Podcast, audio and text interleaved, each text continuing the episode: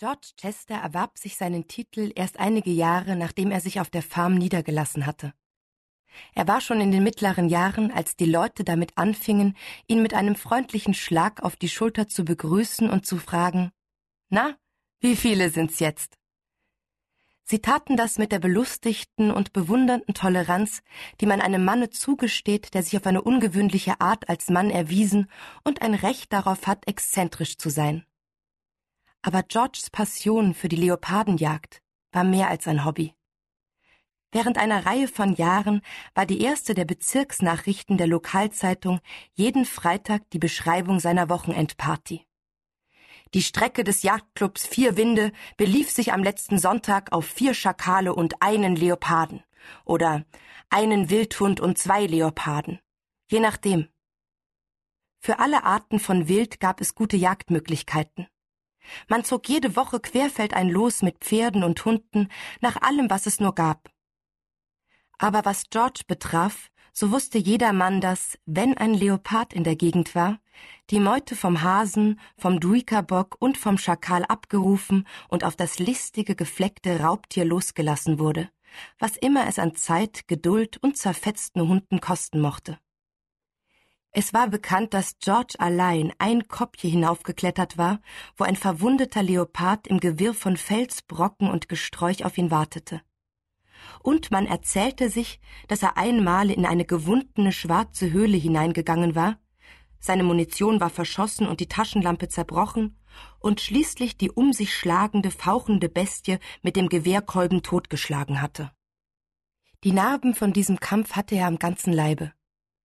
Wenn er in Shorts und mit aufgerollten Ärmeln in die Post oder in einen Laden kam, dann sahen ihm die Leute auf die nackten Arme und Beine, die von der Schulter bis zu den Fingerknöcheln und von den Schenkeln bis zum Fußgelenk mit gewaltigen weißen Narben bedeckt waren, und wandten dann schnell die Augen ab. Hinter seinem Rücken lächelten sie wohl, nachsichtig, mit geschlossenem Munde. Aber das war erst, als er einer der reichsten Männer im Bezirk war.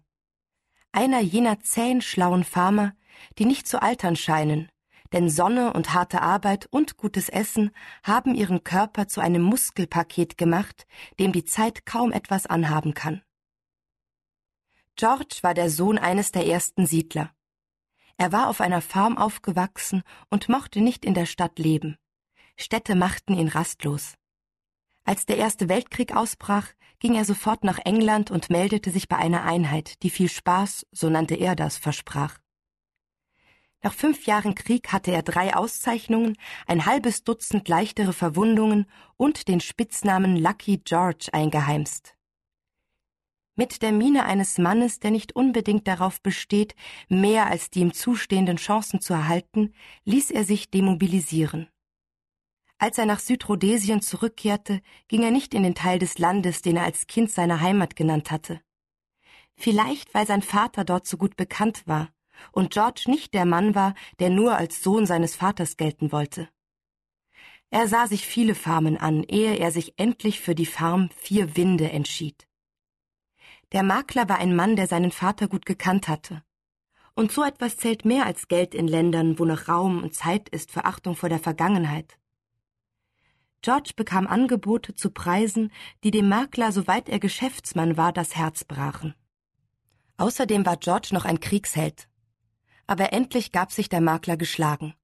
Er hatte lange genug Farmen verkauft, um es einem Manne am Gesicht anzusehen, wenn er spürt, dass er auf dem Boden steht, der ihn anspricht, den er formen und kneten und ändern wird auf seine eigene Art.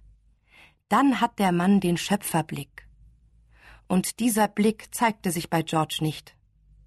Nachdem sie monatelang einen Bezirk nach dem anderen besucht hatten, fuhr der Makler George zu einer Farm, die so schön war, dass es unmöglich schien, er könnte sie nicht kaufen wollen. Sie war tief gelegen und hatte einen reichen Baumbestand. Und der lange, fette Streifen fruchtbaren Bodens lag zwischen zwei Flüssen. Um das Haus herum waren Gärten, die an beiden Seiten zu weitem Ausblick über das Wasser führten. Flüsse und Üppigkeit und Bäume in ihrer unverdorbenen Schönheit und saftiges Gras für das Vieh. Solche Farmen sind in Afrika nicht einfach für einen Pfiff zu haben. Aber George stand auf einer Anhöhe zwischen den beiden Flussläufen, wo sie nahe nebeneinander hinströmten, und bewegte unruhig die Schultern auf eine Art, die der Makler zu deuten gelernt hatte. Wieder nichts, sagte er. Es klang verstimmt. Aber er empfand jetzt schon für George jene Duldsamkeit, die dieser immer in anderen erweckte. Er hatte eben einen anderen Wertbegriff. Der mochte unverständlich sein, aber jedenfalls begriff der Makler, dass George nicht die fette Bequemlichkeit suchte, die diese Farm versprach. Wenn Sie mir bloß sagen wollten, was Sie eigentlich suchen, meinte er ziemlich gereizt. Es ist eine sehr schöne Farm, sagte George und ging davon. Er straffte die Schultern. Der Makler griff nach seinem Ellenbogen und hielt ihn an. Hören Sie mal, sagte er, dies ist eine der schönsten Farmen im ganzen Land. Ich weiß, sagte George. Wenn ich Ihnen eine Farm verschaffen soll, dann müssen Sie sich darüber klar werden, was Sie brauchen. George antwortete, das werde ich wissen, wenn ich es sehe. Muss ich Sie denn zu jeder Farm in tausend Meilen Afrika fahren, die zu haben ist? Zum Teufel, Mann, protestierte er. Nehmen Sie Vernunft an. Schließlich ist dies mein Beruf. Ich muss meinen Unterhalt damit verdienen. George zuckte die Achseln. Der Makler ließ seinen Arm los und die beiden Männer gingen nebeneinander. George blickte über die dichten, dunklen Bäume am Fluss hinweg zu den Hängen auf der anderen Seite. Dort waren die Berge. Ein Gebirgszug hinter dem anderen erhob sich hoch und schimmernd in den klaren blauen Himmel. Der Makler folgte diesem Blick und dachte auf eigene Faust nach. Er sah George scharf an. Dem Aussehen nach war dieser Mann, was man nach einer solchen Kindheit voller Freiheit und Sonne und nach fünf solchen Kriegsjahren erwarten konnte. Er war hager und braun gebrannt. Sein Gesicht war mager und eckig, die Augen grau und gescheit, der Mund hart, aber auch unzufrieden. Er erinnerte den Makler an seinen Vater im gleichen Alter. Georges Vater hatte alles, was ihm in einem alten, gemütlichen Lande vertraut war, verlassen, um sich auf neue Art mit ganz anderen Menschen ein neues Leben zu schaffen. Der Makler sagte sondierend Tut gut, von den Menschen weg zu sein, was? Drüben im alten Lande gibt's wohl zu viele Leute auf einem Haufen? Genau so hätte er den Älteren gefragt haben können. George verzog keine Miene. Dieser Gedanke schien ihm nichts zu bedeuten. Er starrte nur weiter mit zusammengekniffenen Augen nach den Bergen hinüber. Aber jetzt wusste der Makler, was er zu tun hatte. Am nächsten Tage fuhr er ihn zu der Farm Vier Winde, die gerade zum Verkauf vermessen worden war. Sie bestand aus fünftausend Morgen jungfräulichen Buschlandes, das unregelmäßig an den niederen Hängen einer Hügelkette verteilt lag, die sich quer durch eine Ebene zog, wo es noch wenige Farmen gab. Vier Winde bestand aus nichts als aus felsigem Grund, der an vielen Stellen offen zutage trat, aus buschhohen Bäumen und riesigen Flächen schimmernden Grases.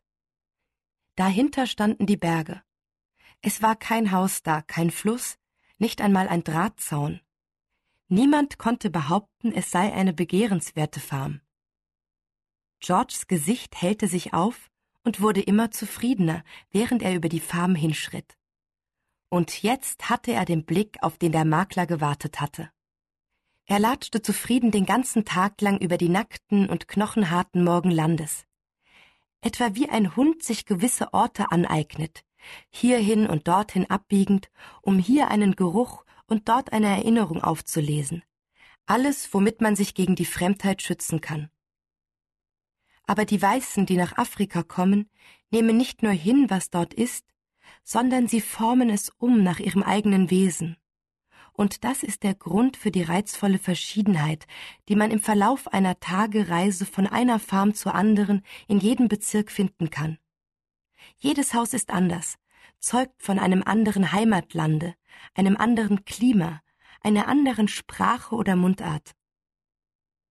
Gegen den späten Nachmittag, als das feurig gelbe Sonnenlicht ihm genau ins Gesicht schien, seine Augen blendete und die Wildnis aus Felsen, Gras und Bäumen mit der Wehmut des Sonnenuntergangs beglänzte, bückte sich George plötzlich an einer Stelle, wo Rinnen von allen Seiten auf einer flachen Stelle zusammentrafen.